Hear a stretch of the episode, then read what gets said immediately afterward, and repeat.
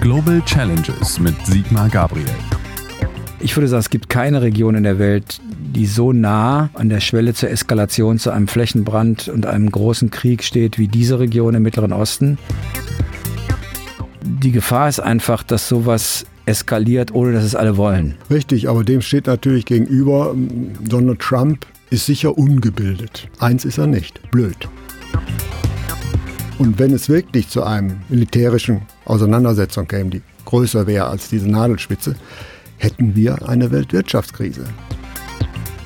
Der ehemalige Außenminister analysiert zusammen mit Professor Bert Rürup die geopolitische Lage, exklusiv für den Chefökonom, den Newsletter von Professor Rürup. Thema heute. Zu viele Konflikte im Nahen Osten. Das ist brandgefährlich. Guten Tag, meine Damen und Herren. Ich äh, begrüße erneut Sigmar Gabriel. Heute würde ich ihn gerne in seiner Eigenschaft als Außenminister befragen. Noch ist es ungeklärt, wo die Drohnen gestartet und gesteuert wurden, die das wichtigste Ölfördergebiet Saudi-Arabiens zerstört hat. Glaubst du, dass wir vor einem weiteren Golfkrieg stehen oder wird es sich Trump, der ja die Hand am Drücker hat, vor dem Hintergrund seiner äh, ja, gewünschten Wiederwahl zum Präsidenten, dass er sich keinen weiteren Golfkrieg leisten kann? Also es ist ganz offensichtlich, dass Donald Trump keinen äh, Krieg haben will, äh, eher zurückschreckt vor militärischen Abenteuern, auch wenn er manchmal in seiner Rhetorik ja sehr weit geht, aber wir haben das in Nordkorea gesehen, wir haben gesehen, er wollte mit den Taliban in Afghanistan verhandeln. Er hat vor nicht allzu langer Zeit gegenüber Teheran gesagt, äh, ihr könnt mich anrufen, die Schweiz hat meine Telefonnummer, dann können wir verhandeln. Also trotz aller Härte in der Rhetorik, trotz der Bereitschaft zu Sanktionen, vor diesem Schritt eines militärischen Engagements schreckt er zurück und so muss man wohl auch die Entlassung des äh, Sicherheitsberaters Bolton verstehen, der ja ein, ein, ein äh, ganz harter Falke in der Außenpolitik gewesen ist. Trotzdem muss man einfach in der Golfregion sehen, dass da inzwischen. Es soll ja auch sowas wie Stellvertreterkriege geben. Ja, und es, das ist ja das, was man jetzt vermutet, dass äh, vermutlich der Iran jetzt nicht direkt diesen Angriff gemacht hat, aber über seine Proxys, seine Stellvertreter im Irak zum Beispiel oder auch selbst vom Gebiet aus des Iran, aber nicht selber.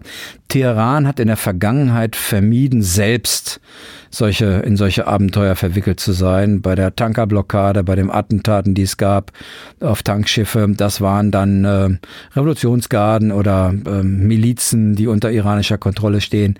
Natürlich, weil die Teheraner Regierung nicht will, dass sie selber unmittelbar verwickelt wird. Ähm, insofern wäre es jetzt erstaunlich und eine erhebliche Strategieänderung, wenn sie direkt diesen Befehl gegeben hätte.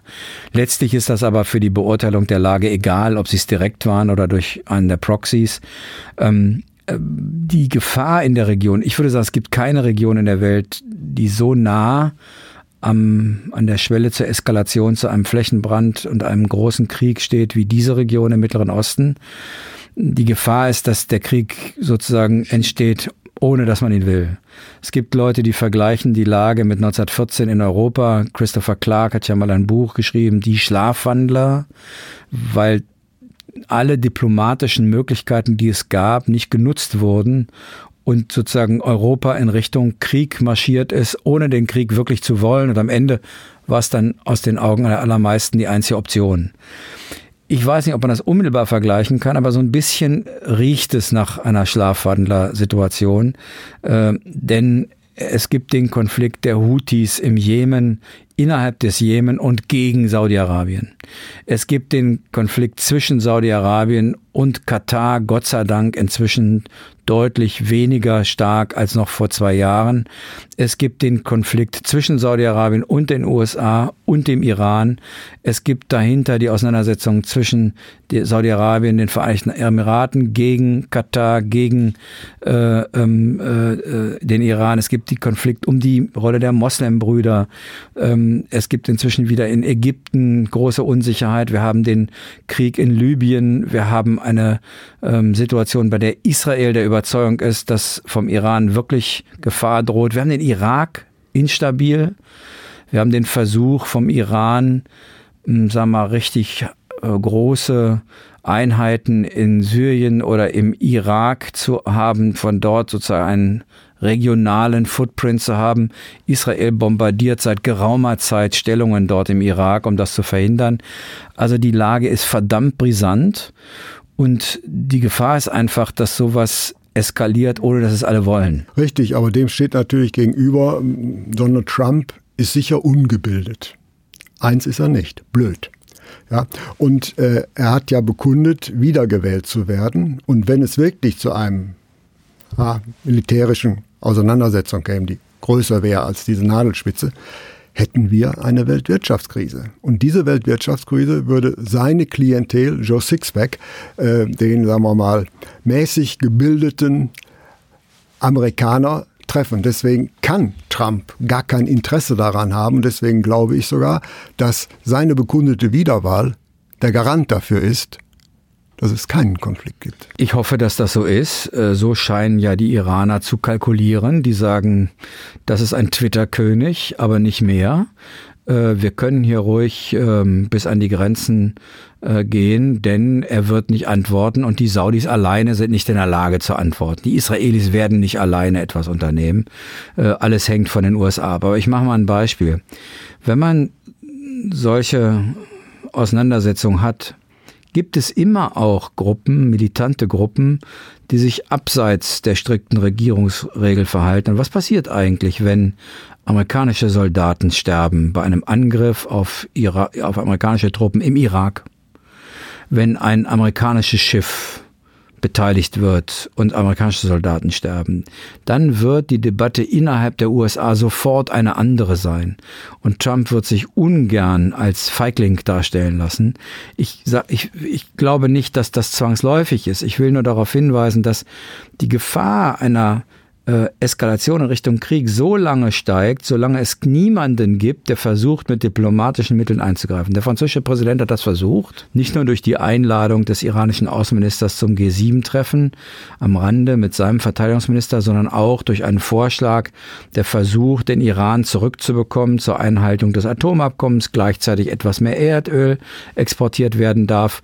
Ähm, das ist jetzt wieder schwieriger geworden. Aber wie erklärt es sich, dass äh, Trump äh, Rouhani treffen wollte, aber der jetzt, der Perser, hat abgesagt. Na, es gibt äh, im Iran auch unterschiedliche Lager. Es gibt, dass der Hardliner, dazu gehört sicher der Präsident, äh, der äh, Druck gemacht hat auf den Ministerpräsidenten und gesagt hat, es gibt keine Treffen, solange die Sanktionen nicht gänzlich aufgehoben sind. Das ist ein Ziel, was nicht erreichbar ist, ein unrealistisches Ziel. Und diese Hardliner sagen, wir werden einfach den Preis für die USA höher machen, indem wir durch solche Attacken die Weltwirtschaft treffen, 30 Prozent der Erdölreserven der Welt gehen durch die Straße von Hormus. Ähm, jetzt ist ja zum Beispiel jetzt der Fall, die Saudis machen alle Läger leer, um ihre Lieferverbindlichkeiten einzuhalten, aber die Raffinerie ist ja zerstört. Das heißt, Produkte aus Erdöl, Nafta zum Beispiel, die Preise explodieren. Äh, sie versuchen einfach zu zeigen, ihr bedroht uns mit Sanktionen, dann werden wir euch auch wirtschaftlich treffen.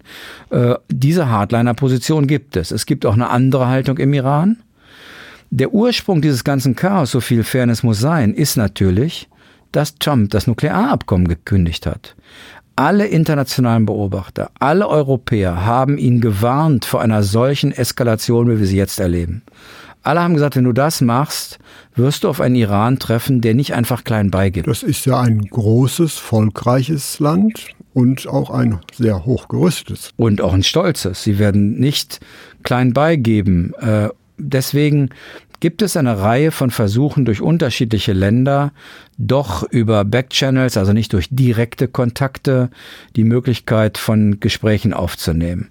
Ich meine, gleichzeitig hat jetzt der Revolutionsführer äh, des Iran äh, während der Generalversammlung der UN den Vorschlag gemacht, eine gemeinsame Sicherheit der Straße von Hormus und des Golf hinzubekommen, verbunden mit der Aufforderung, alle ausländischen Mächte müssten sich raushalten. Damit waren natürlich die Amerikaner gemeint. Ähm, aber offensichtlich gibt's ja dort auch ähm, die Sorge, dass das Ganze eskalieren kann. Deswegen sind solche Initiativen, wie sie Macron gemacht hat, wie sie manche andere Länder tun, der japanische ähm, Premierminister hat das auch schon versucht, ähm, das ist schon das Richtige, einfach damit es Kanäle gibt, bei denen weitere Attacken äh, nicht dazu führen, dass weil Sprachlosigkeit herrscht, am Ende Krieg die einzige Lösung bleibt. Also gemäßigt optimistisch. Ja, die, ich will mal auf ein Problem hinweisen. Das saudische Königshaus hat auch ein Problem. Es gibt seit den 50er Jahren die Verabredung zwischen den USA und Saudi-Arabien, dass die USA für die Sicherheit des saudischen Königshauses sorgt und dafür im Gegenzug jedes Barrel Öl im Dollar gehandelt wird. Das ist Mit der Grund, Anfang der 70er Jahre. so ist es. Das ist der Grund, warum der Dollar die Weltwährung geworden ist. Jetzt hat Saudi-Arabien und mit ihm auch die Vereinigten Arabischen Emirate den Eindruck, na ja, so richtig stehen die Amerikaner scheinbar nicht zu der Sicherheitsgarantie. Jetzt sind sie vor einem Dilemma. Vor dem eigenen Volk irgendwie zeigen zu müssen, dass man sich nicht alles gefallen lässt, gleichzeitig aber nichts alleine zu können.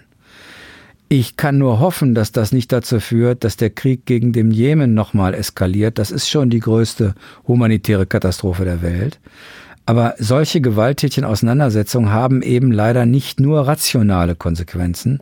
Und äh, deswegen hoffe ich, dass alle die, die jetzt auch in, in New York sind, die Möglichkeit nutzen, dipl diplomatische Kanäle zu eröffnen, damit das hier nicht explodiert. Nun ja, äh, wir reden zwar viel über Digitalisierung, aber nach wie vor ist ja äh, das Rohöl der Treibstoff der Welt. Aber andererseits gab es noch nie so viel Rohöl, wie wir gegenwärtig haben. Das heißt also, man ist eigentlich nicht mehr so sehr angewiesen auf das Öl aus dieser Gebiet, weil eben durch das Fracking sind ja riesige Kapazitäten frei. Ja, aber dazu musste der, das war zu einem Zeitpunkt, als ähm, der Rohölpreis in Richtung 100 Dollar pro Barrel ging. Da war es wirtschaftlich in den USA, solche Felder zu erschließen. Inzwischen sind viele geschlossen worden. Ja, aber mit dem jetzigen Preis kann man ganz ja, gut leben. Ich, ich glaube nicht, dass ähm, äh, Öl auf absehbarer Zeit äh, in einem Umfang verzichtbar wird, wie es durch die Straße von Hormuz transportiert wird. Ähm, abseits der Tatsache, dass es letztlich natürlich nicht nur ums Öl geht, sondern äh, in der Region dort einfach so viele Konflikte vorherrschen, äh, die auch ohne das Thema Öl einfach im wahrsten Sinne des Wortes brandgefährlich sind. Es sind einfach zu viele Konflikte. Der der letzte, der Privatsekretär des letzten äh, deutschen Kanzlers vor Ausbruch des Ersten Weltkriegs, das war der Kanzler war von Bethmann Hollweg, der schrieb in sein Tagebuch, ähm, Kurt Ritzler hieß der, äh, zu viele Faktoren auf einmal. Damit schloss das Tagebuch. Eine Woche später brach der Erste Weltkrieg aus. Er meinte damit, das Knäuel ist so unentwirrbar, dass ich gar nicht mehr weiß, wie wir das aufbinden können. Und diese Situation, die wir da haben, hat die Tendenz auch zu einem solchen unentwirrbaren Knäuel zu werden. Das wäre doch dann eigentlich äh, eine schöne Frage für den ehemaligen Außenminister Sigmar Gabriel, wenn er denn bitte einen Drei-Punkte-Plan, drei Punkte, nur drei Punkte, welche drei Maßnahmen wären deiner Ansicht nach wichtig, um die gegenwärtige Situation zu deeskalieren? Erstens, dass sich ganz Europa hinter die Initiative von Macron stellt. Zweitens, dem Iran aber auch zu sagen, Europa wird seine Initiativen auch abbrechen, wenn es zu weiteren Attacken des Iran oder seiner Proxys kommt. Und das Dritte ist, Kanäle zu suchen zwischen den Beteiligten außerhalb der Öffentlichkeit. Dazu zählen auch direkte Verhandlungen Saudis mit den Houthis, Saudi und Iran. Die traditionelle Diplomatie. Ganz traditionelle Diplomatie. Am Ende, auch im Zeitalter der Digitalisierung, geht es darum, dass sich Menschen treffen und miteinander reden. Und zwar ohne, dass das öffentlich sichtbar ist. Meine letzte Frage, wo wird der Ölpreis in vier Wochen stehen und wie sind die Chancen von Trump, eine zweite Amtszeit zu übernehmen? Ich glaube, der Ölpreis wird sich nicht wesentlich verändern, weil auch die OPEC gesagt hat, sie werden zusehen, dass der Preis stabil bleibt und die Saudis ihre Läger leer machen. Anders ist es mit den Rohölprodukten. Da sehen wir die Preissprünge jetzt schon. Äh, Trump hat die Chance, äh, ich würde sagen 50-50 die Wahl zu gewinnen. Das hängt nicht vom Golf ab, sondern von den Demokraten. Wen die Demokraten aufstellen werden. Äh, es gibt viel Sympathie für sehr, sagen wir, aus US-Sicht linke Kandidaten. Man muss nur wissen, die werden in den USA nicht gewählt. Ähm, deswegen wird es sehr darauf ankommen, ob es ein Team gibt, Präsident und Vizepräsidentschaftskandidat der Demokraten, der die Spannbreite der demokratischen äh, Wählerschaft abbildet. Und ob es gelingt, die Hispanics zur Wahl zu bekommen. Das war ein hervorragendes Schlusswort. Sigmar Gabriel, ich danke dir. Vielen Dank. Das war Global Challenges mit Sigmar Gabriel, der neue Podcast des Handelsblatt Research Institute.